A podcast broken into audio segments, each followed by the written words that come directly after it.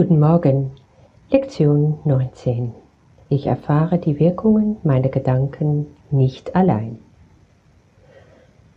Der heutige Leitgedanke ist offensichtlich der Grund, weshalb dein Sehen nicht nur dich allein berührt. Gestern haben wir gesprochen vom Sehen. Du erinnerst dich? Heute geht es um das Denken. Und Jesus sagt gleich am Anfang, Manchmal benutzen wir diese Leitsätze, wo erst das Sehen drankommt, die Wahrnehmung also, und dann später die Gedanken. Aber manchmal ist es genau andersrum. Und warum eigentlich?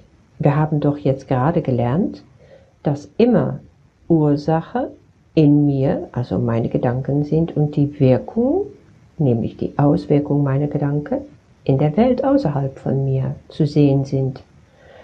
Aber jetzt sagt er, die Reihenfolge spielt keine Rolle. Das Denken und seine Resultate finden in Wirklichkeit gleichzeitig statt. Denn Ursache und Wirkung sind nie voneinander getrennt. Da kannst du natürlich sagen, ja hallo, wir haben uns erstmal jetzt angewöhnt an der Tatsache, dass eben gerade diese Ursache in mir liegt und die Wirkung außerhalb von mir ist. Und warum sind sie jetzt einfach gleichzeitig? Ja, das hat einfach damit zu tun, dass die Zeit, in der sie auftreten, immer gleichzeitig ist. Es gibt also keine Vergangenheit und Zukunft, sondern alles wird sozusagen in einem Topf geschmissen und sobald ich denke, ist auch die Wirkung schon da.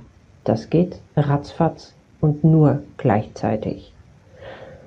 Ja, und da wirst du sehen, dass wenn es keine Zeittrennung gibt, gibt es ja auch keine Raumtrennung.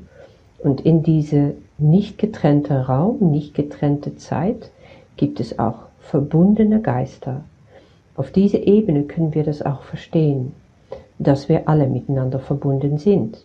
Und wir haben es in früherer Lektionen auch schon angedeutet, dass wir eben wie in eine Suppe schwimmen, ja, gedanklich gesehen. Dieses enorme Quantenfeld um uns herum, das ist unser Energiefeld. Und das besteht nicht nur aus dem, was wir denken, was wir fühlen, sondern auch, was alle anderen um uns herum denken und fühlen. Und natürlich, da ziehen sich die gleichen Sachen an, verdichten sich, formen Clusters, da äh, äh, erscheinen, wenn du so willst, ganze Energiefelder, die spezialisiert sind auf bestimmte Sachen. Da will ich jetzt auch gar nicht so weit äh, drauf eingehen.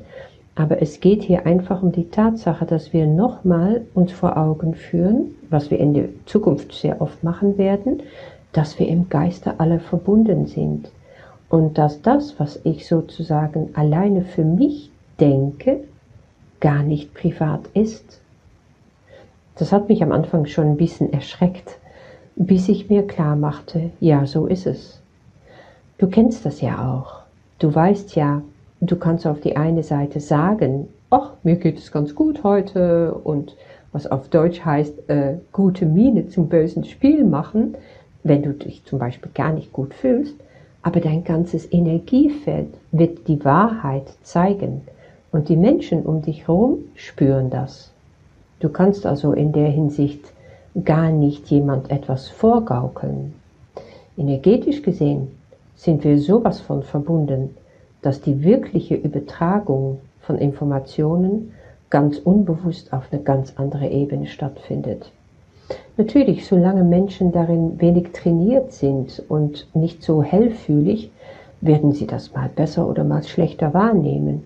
Aber du kannst einfach sicher sein, dass es viel stärker wahrgenommen wird und dass die Menschen immer reagieren auf deine sogenannte versteckte Botschaften, Kinder sind da, wie ich schon mal gesagt habe, absolute Spezialisten. Ja, diese Verbundenheit der Geister wird später nochmal ganz wichtig werden, weil es einfach auch zu tun hat mit unserer Erlösung. Erlösung ist das, was Gott für uns will. Erlöst zu werden aus dem Gefängnis, der wir uns selber ge gebaut haben mit unserem Ego-Denken. Und da sind wir nicht alleine weil jeder Mensch auf Erde ist darin gefangen, solange er eben in dem Ego-Denken ja, gefangen ist und dem Glauben schenkt. Und wir brauchen so ganz genau einander und einander zu helfen, die Wahrheit zu erkennen und miteinander daran zu wachsen, ist wichtig für unsere Erlösung und die unserer Brüder. Also gebe, was du bekommen willst. Das steckt eigentlich dahinter, nicht wahr? Jesus sagt hier, wenn du dein Geist erforscht für die heutige Übung, machst du das etwa eine Minute lang Wiederum, wie gehabt, ohne Unterschied auf wichtige oder unwichtige Gedanken. Sie kommen halt, wie sie kommen. Du guckst einfach hin, du fasst sie ins Auge, du benennst das Hauptthema und du sagst, ich erfahre die Wirkungen dieses Gedankens über zum Beispiel mein heutiger Tag nicht allein. Du machst das einfach ein paar Mal und hintereinander, nicht zu lange, eine Minute reicht.